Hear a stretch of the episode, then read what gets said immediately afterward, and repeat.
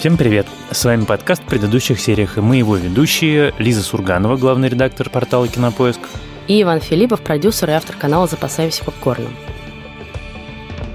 Сегодня мы обсуждаем мини-сериал «Самый громкий голос», который вышел на канале Showtime. Э, это история Роджера Айлса, основателя телеканала Fox News и одного из не просто идеологов канала, но и идеологов всей республиканской партии американской, такого невероятной мощи дядьки, которого в сериале играет Рассел Кроу. Но вы бы никогда не догадались, что это Рассел Кроу, потому что Роджер Райлс, поскольку в жизни он был таким мужчиной курпулентным, то он как три Рассела Кроу.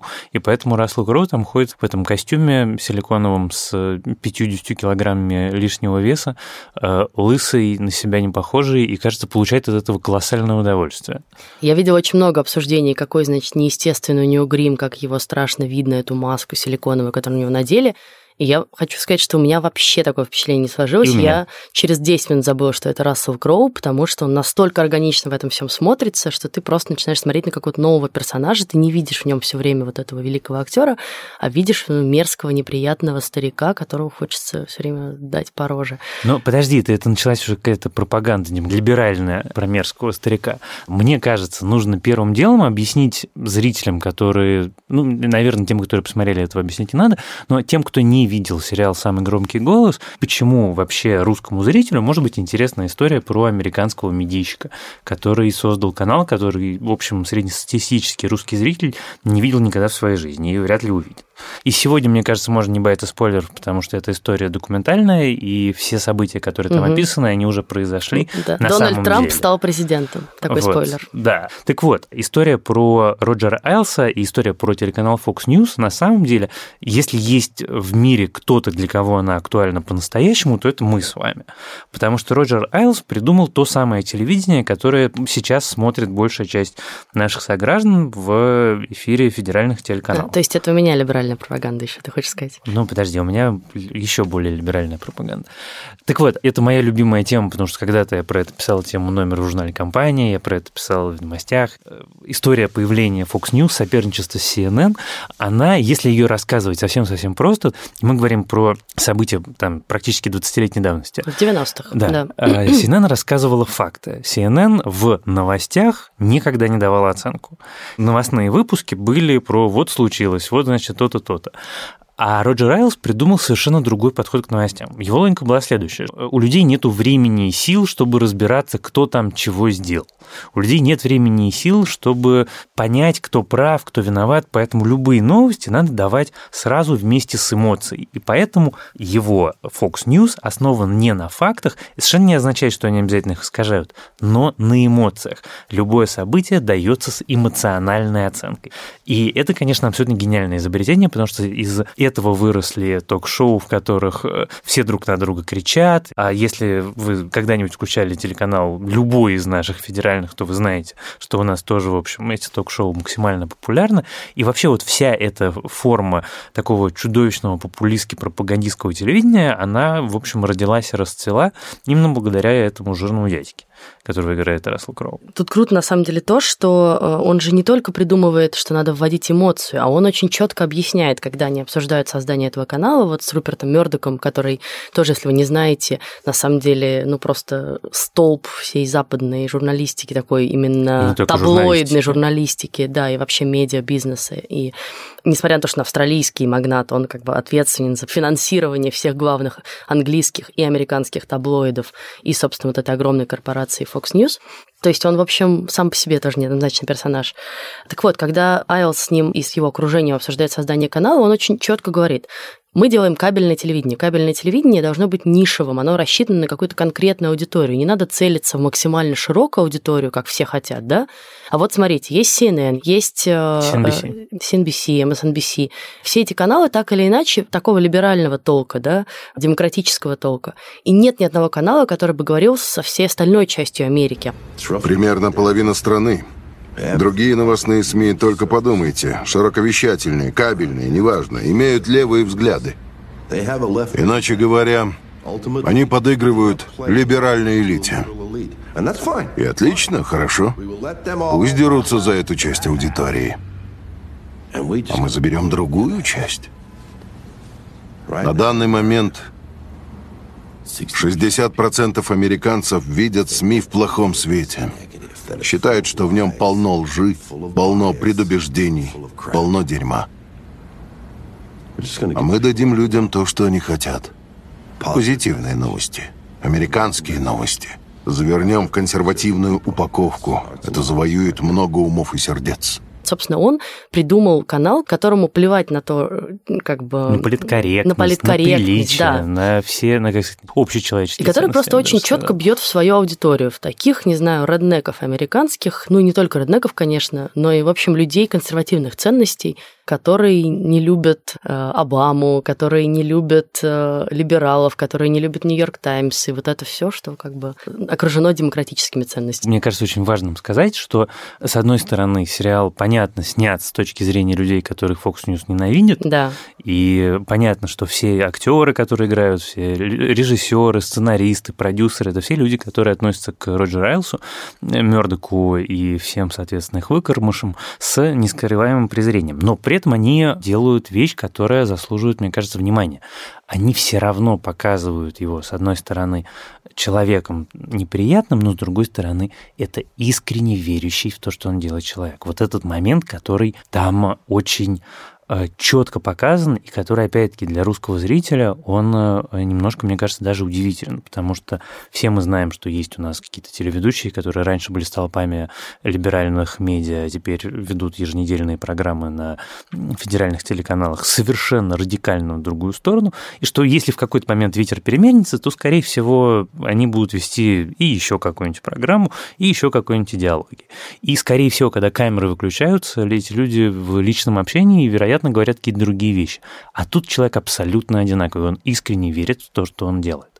А вторая вещь, и опять-таки люди, которые находятся далеко по другую сторону баррикад, э, признают это за Айлсом и всячески это подчеркивают, что он невероятный профессионал. Там, помнишь, там же есть да. цифры, которые они делают, и э, чистая прибыль, которую там исчисляемая сотнями миллионов долларов, которую Мёрдок на нем зарабатывает. Мёрдок, собственно, там на самом деле представлен в несколько нехарактерном для себя виде, потому что обычно его рисуют таким бондовским злодеем. Вот недавно был британский сериал сериал, который назывался «Мать, отец, сын», в котором главный герой, как раз которого играет Ричард Гир, его прототип – это очевидный Руперт Мёрдок. Это такой безжалостный медиамагнат, который манипулирует медиа и политикой во всем мире ради собственных интересов. Ну и мы знаем, что Мёрдок окружает масса скандалов, он, да. в общем, не самый приятный тип. Мягко скажем. А в этом сериале, да, такой Но он, положительный. Он не то чтобы почти. положительный, а он такой офигевший абсолютно. Он абсолютно не понимает, вот что это рядом с ним находится, и он понимает в какой-то момент, что он создал такого настоящего Франкенштейна. И самая крутая сцена – это когда э, Айлс добивается интервью с Обамой, заходит в комнату и видит там начальника компании Обамы и своего босса, которому говорят, чувак... Ты разжигаешь расовую истерию, плетешь теории заговора, зовешь Обаму мусульманско-маньчжурским кандидатом.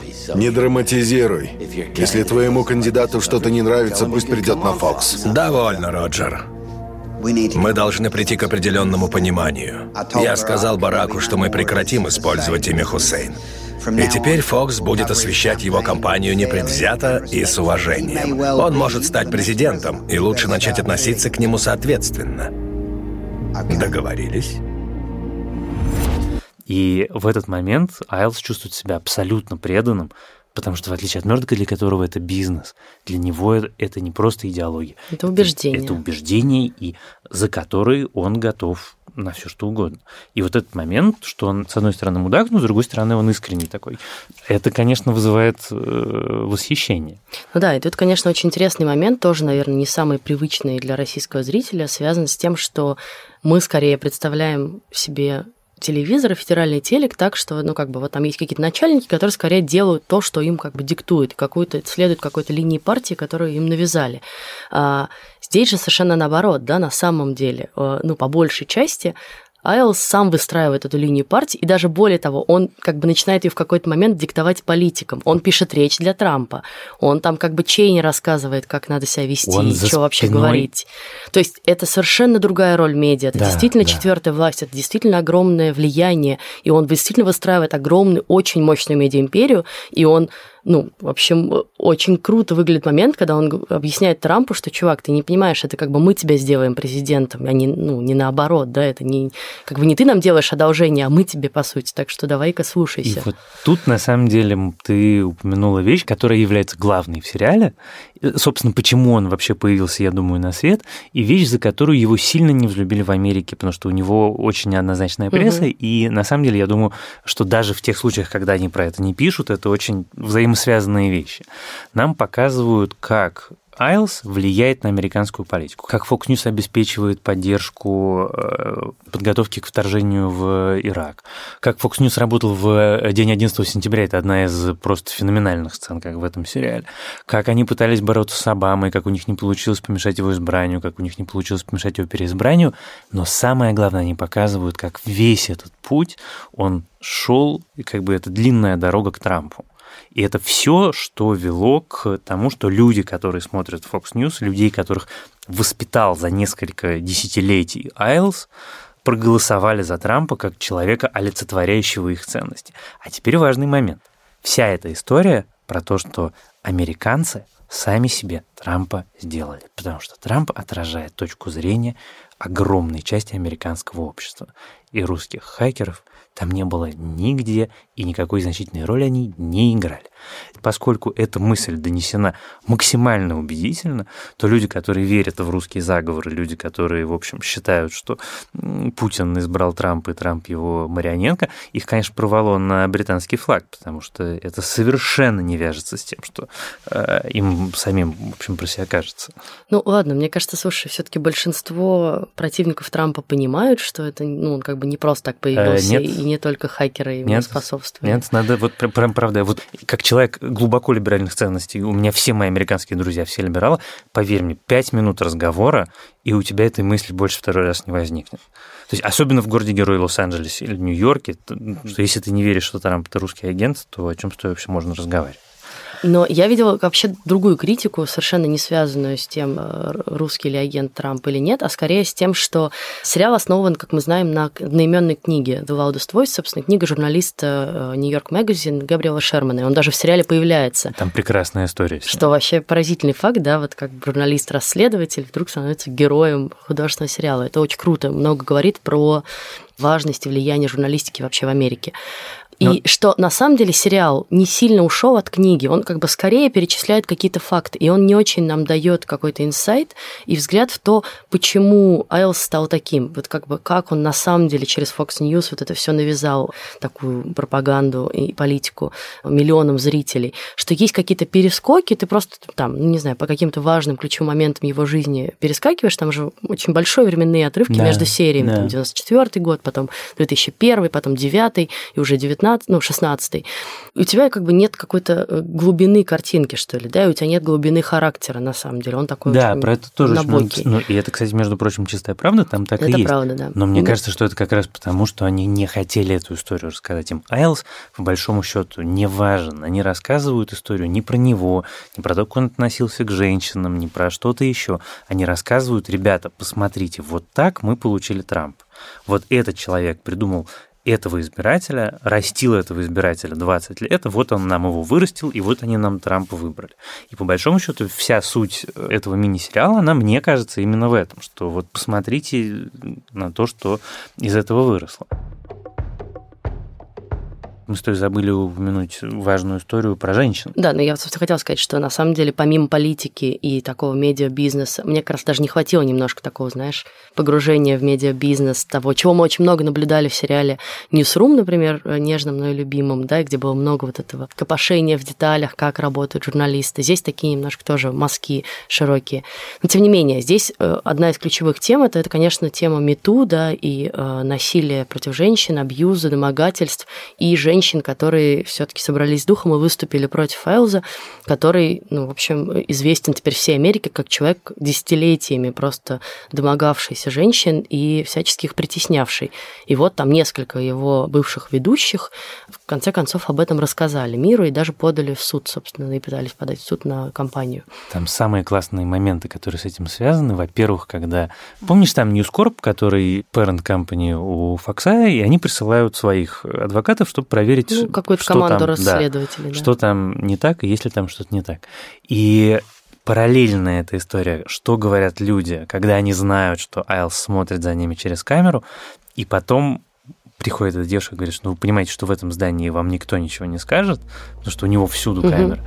И что они говорят после этого? Роджер Эйлс меня изнасиловал, как только мы впервые остались наедине в его кабинете. И это продолжалось на протяжении всей моей работы в Fox News. Роджер что-то говорил, а потом залез рукой под мою юбку. Роджер сказал, что я никогда не буду работать на телевидении, если не отсосу ему.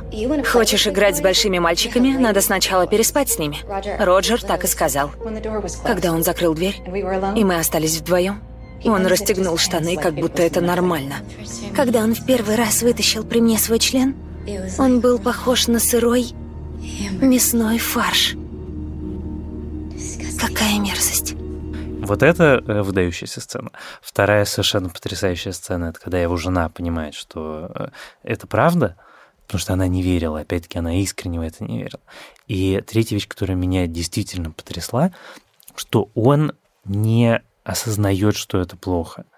Он так давно это делает, для него это настолько стало абсолютной нормой, что у него, в принципе, тот факт, что это у кого-то вызывает какую-то реакцию, э, ну как, типа, чуваки, ну все так делают, я так всю жизнь делал, я там 50 Ну лет... да, как он говорит, да мне нравятся ноги, типа, давайте больше ног показывайте. Он Да. вообще не скрывается. Но это просто вот про другой, типа, склад ума, и это, конечно, очень показательно, хотя, честно говоря, сама эта история, она выглядит немножко такой второплановой в результате в сериале, хотя... ну как второплановый. Я- прекрасные женщины, там, кто у нас, Наоми Сиена Уотс, Миллер, да. которая играет его жену тоже с пластическим гримом, Наоми Уотс, которая играет эту Гретхен, ведущую.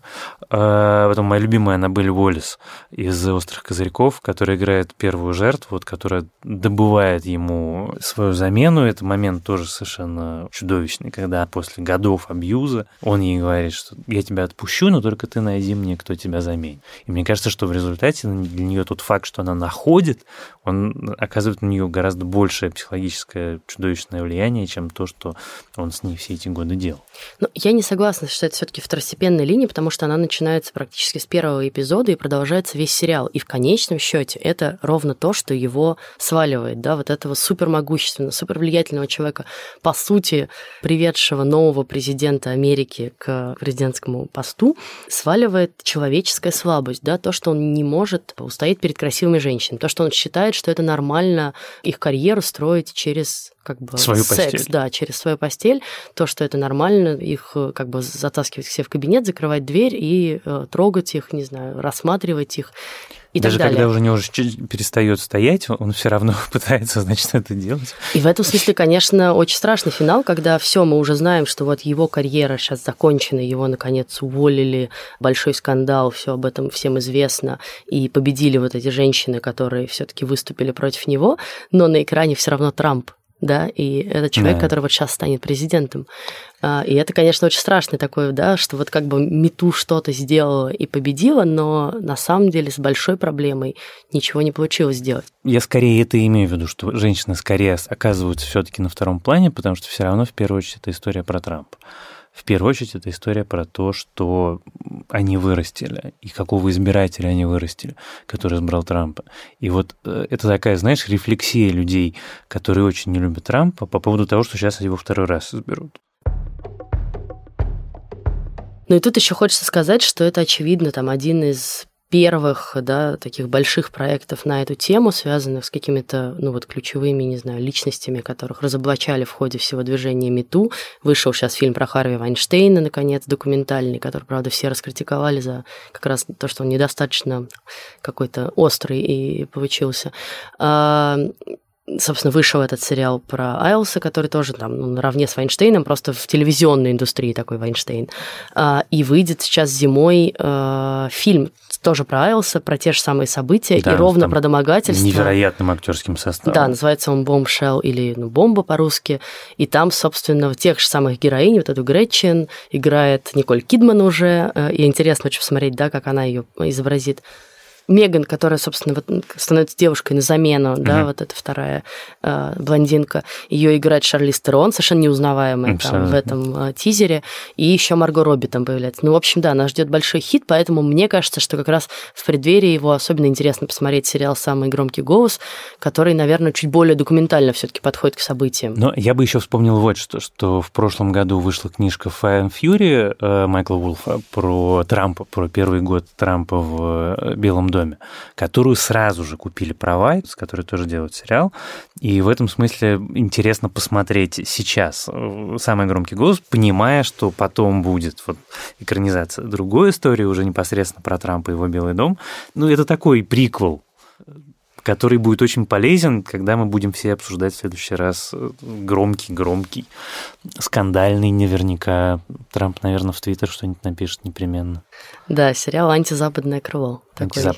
Ты же знаешь эту мою историю, я ее всем рассказываю, я ее обожаю, что в день инаугурации Трампа там вертикально выросло количество запросов в всех службах подписки на просмотр западного крыла, потому что народ терапию себе искал какую-то, что в мире, в котором избрали Трампа, нужно посмотреть что-то, что, ну, хорошего, примирит, хорошего да, что-то, что примирит тебя с реальностью. Да, это прекрасная история. Знаешь, мне что хотелось еще обсудить, что этот сериал в очередной раз подчеркивает, как я уже говорила, что в Америке очень важна роль журналистики и очень к ней есть большой интерес. Что фильм Spotlight, да, в центре внимания получивший Оскар, а фильм, рассказывающий просто о журналистах-расследователях, тоже основанный на реальных событиях. Что Big Short, что вот этот сериал, что Newsroom, опять же, который мы упоминали, Соркиновский.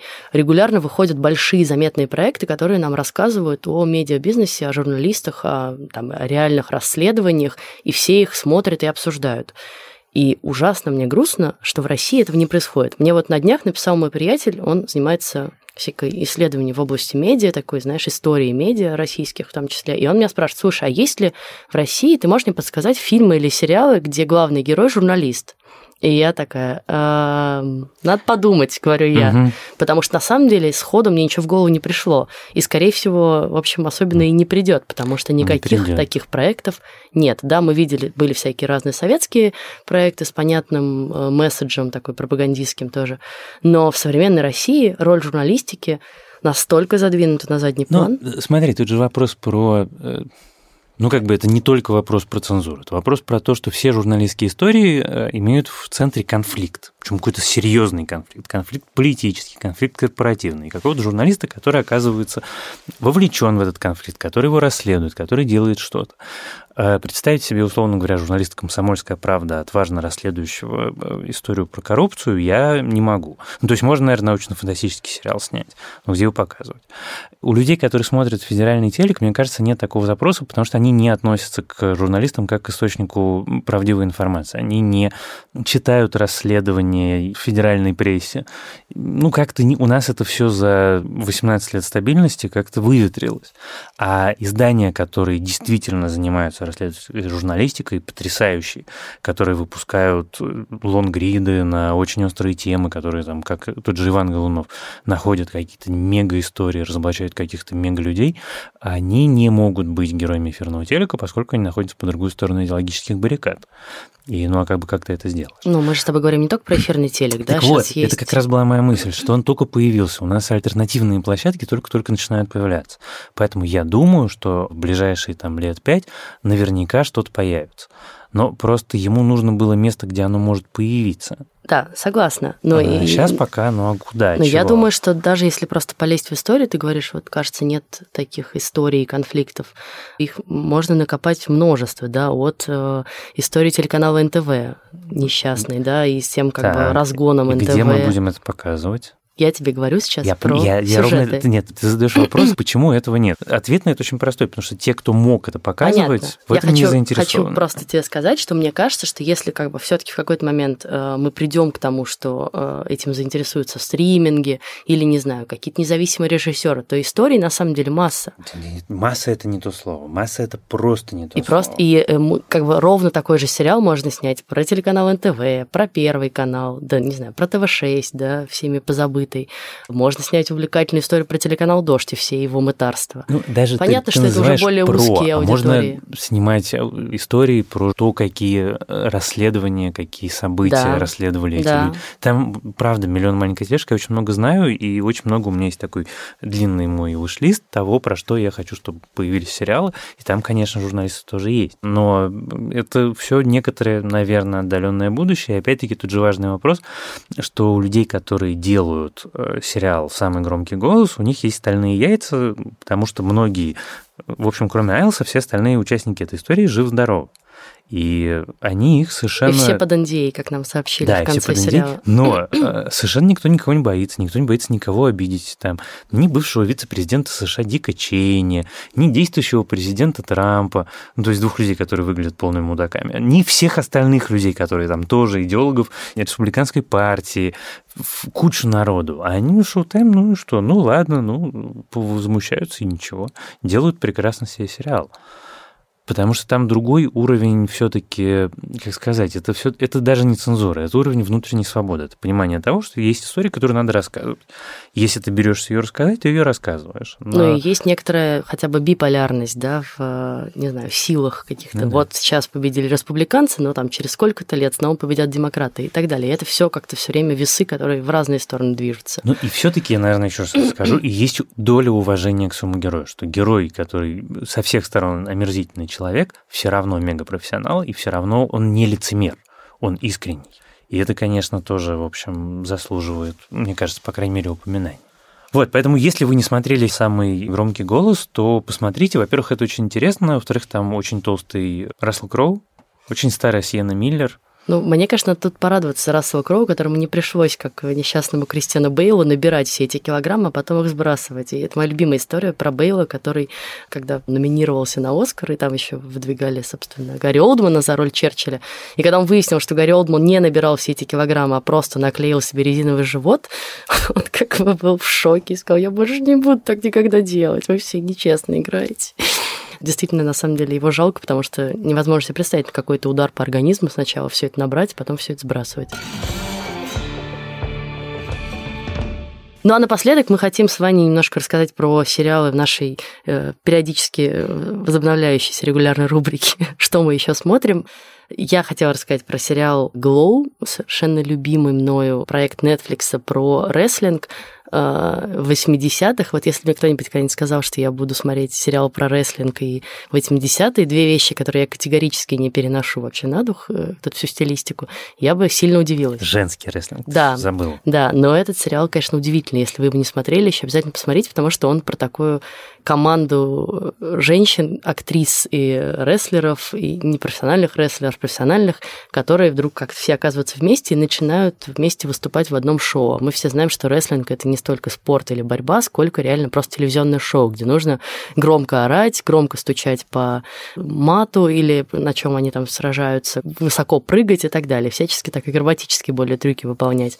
Вот, и за всем этим стоит история разных очень женщин, очень смешная, милая местами, местами драматическая, но очень остроумная про разные судьбы и разных женщин, которых свело вместе вот на ринге. Да, я очень тоже люблю Глоу, хотя я посмотрел только первый сезон, я сейчас хочу догнать второй, третий. А я сейчас смотрю сериал, который называется «Почему женщины убивают». Это новый сериал создателя «Отчаянных домохозяек». И поскольку это кабельный сериал, то это, в общем, все гораздо более... Более-менее все те же самые темы, но гораздо более откровенно. Там три героини. Действие происходит в трех временах. Первая история в 63-м, вторая в 84-м, третья в 2019-м, и они все объединены местом, что все три героини в разное время живут в одном и том же доме. И у них у каждой происходит какая-то неприятная история в жизни, чаще всего это речь идет про измену мужа, и эта история заканчивается убийством. Мы еще не знаем, кто кого убил, но вот мы последовательно рассмотрим за тем, как развиваются три истории. Там, значит, примерная домохозяйка в 63-м году, которая узнает, что муж спит с официанткой, потом светская дама, которая узнает, что ее муж гей на самом деле, и поэтому он с ней сексом не занимается, не потому что он устал. И третья история, 2019 год, такая невероятно красивая, состоявшаяся, успешная женщина-адвокат, которая живет открытым браком с своим мужем сценаристом, журналистом, приводит в дом э, в силу обстоятельств свою подругу, с которой у нее роман, и они начинают жить втроем. И каждая из этих историй заканчивается убийством. Мы не знаем кого, и страшно интересно. Это очень смешно снято, это очень откровенно снято, это очень остроумно снято. И там замечательные артисты, и э, Александр Дадарио, и это самое замечательное Люси Лю. Вот, сплошное удовольствие. Такой черная комедия. Класс. Ну что ж, на этом мы завершаем наш сегодняшний выпуск, а я хочу вас просто предупредить, что наш подкаст уходит в небольшой отпуск, и мы вернемся к вам в начале октября. Но не пропадайте, смотрите классные сериалы, мы обязательно вернемся с обсуждением еще каких-нибудь хитов уже этой осени. С вами была Лиза Сурганова и Иван Филиппов. Пока. Пока.